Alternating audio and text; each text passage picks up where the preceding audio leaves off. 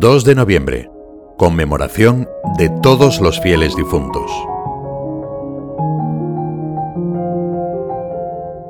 No se turbe vuestro corazón, nos dice hoy Jesús. Creéis en Dios, creed también en mí. En la casa de mi Padre hay muchas moradas. La memoria de todos los fieles difuntos nos ofrece la oportunidad de volver a considerar la realidad de la vida eterna de mover nuestros afectos hacia la esperanza del encuentro definitivo con el amor verdadero y para siempre. Ninguno de nosotros ha traspasado el umbral de la muerte, así que no sabemos cómo va a ser ese momento. Dios ha querido en su Hijo revelarnos lo que nos aguarda en sus moradas. Entre ayer y hoy, muchos visitan el cementerio, que como dice esta misma palabra, es el lugar del descanso, en espera del despertar final.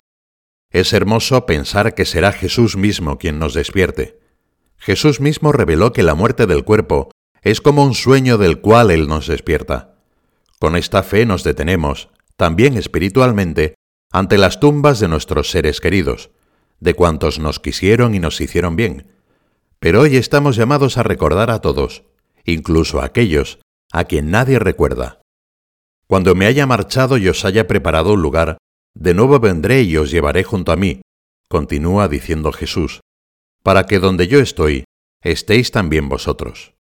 El hombre necesita eternidad, y para él cualquier otra esperanza es demasiado breve, es demasiado limitada.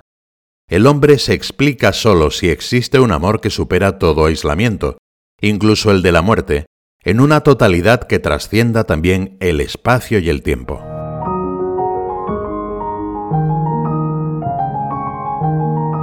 Señor, dales el descanso eterno y brille sobre ellos la luz eterna. Pedimos hoy al inicio de la misa. La situación de los fieles difuntos que todavía no han llegado al cielo es de sufrimiento y gozo al mismo tiempo. Dolor y felicidad se entretejen misteriosamente en el purgatorio. La razón de ese gozo es la certeza de que verán a Dios. Han ganado la batalla, han decidido ser felices en la tierra y en el cielo están a un paso de la gloria y por eso la tradición cristiana les llama benditas almas del purgatorio. Incluso las penas son allí fuente de alegría, porque las almas aceptan ese sufrimiento plenamente entregadas a la voluntad divina. Con amor encendido, aunque todavía imperfecto, adoran el misterio de la santidad de Dios. Santa Catalina de Génova, conocida especialmente por su visión sobre el purgatorio, no lo presenta como un elemento del paisaje de las entrañas de la Tierra. No es un fuego exterior, sino interior. Esto es el purgatorio, un fuego interior. La santa habla del camino de purificación del alma hacia la comunión plena con Dios, partiendo de su experiencia de profundo dolor por los pecados cometidos, frente al infinito amor de Dios. El sacerdote, en una de las plegarias eucarísticas que nos ofrece el misal, Pide a Dios en nombre de todos. Acuérdate también de nuestros hermanos que durmieron en la esperanza de la resurrección y de todos los que han muerto en tu misericordia. Admítelos a contemplar la luz de tu rostro. De todos los sufragios que podemos ofrecer, el más valioso es el santo sacrificio del altar. La Santa Misa puede celebrarse por los difuntos. La Iglesia, deseosa de que lleguen cuanto antes al cielo, permite hoy a todos los sacerdotes celebrar tres veces la Santa Misa. También nos anima a rezar por nuestros hermanos, que duermen ya el sueño de la paz. La devoción del pueblo cristiano, además de la Eucaristía, encuentra en prácticas piadosas como el Santo Rosario, los responsos y las obras de penitencia, un verdadero camino de oración para interceder por los difuntos.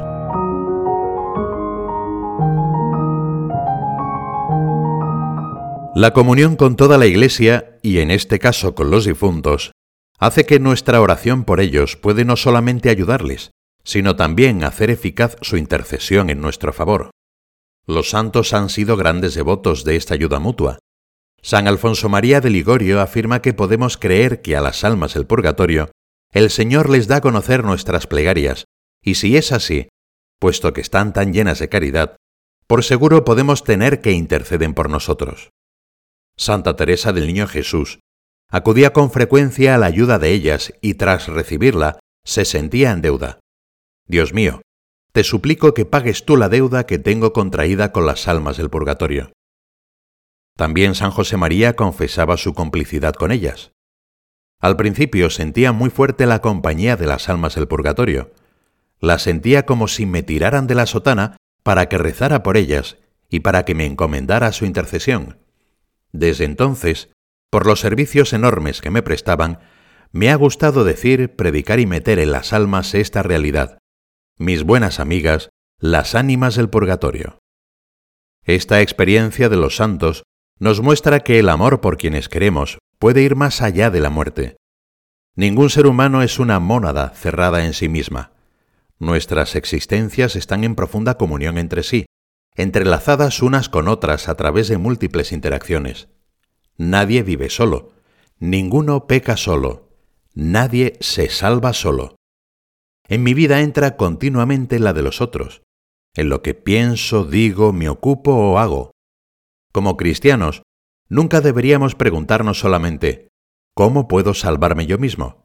Deberíamos preguntarnos también, ¿qué puedo hacer para que otros se salven y para que surja también para ellos la estrella de la esperanza?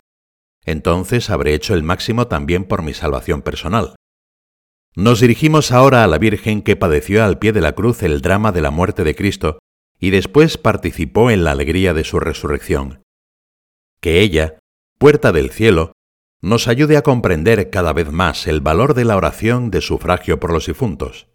Ellos están cerca de nosotros, que nos sostenga en la peregrinación diaria en la tierra y nos ayude a no perder jamás de vista la meta última de la vida, que es el paraíso.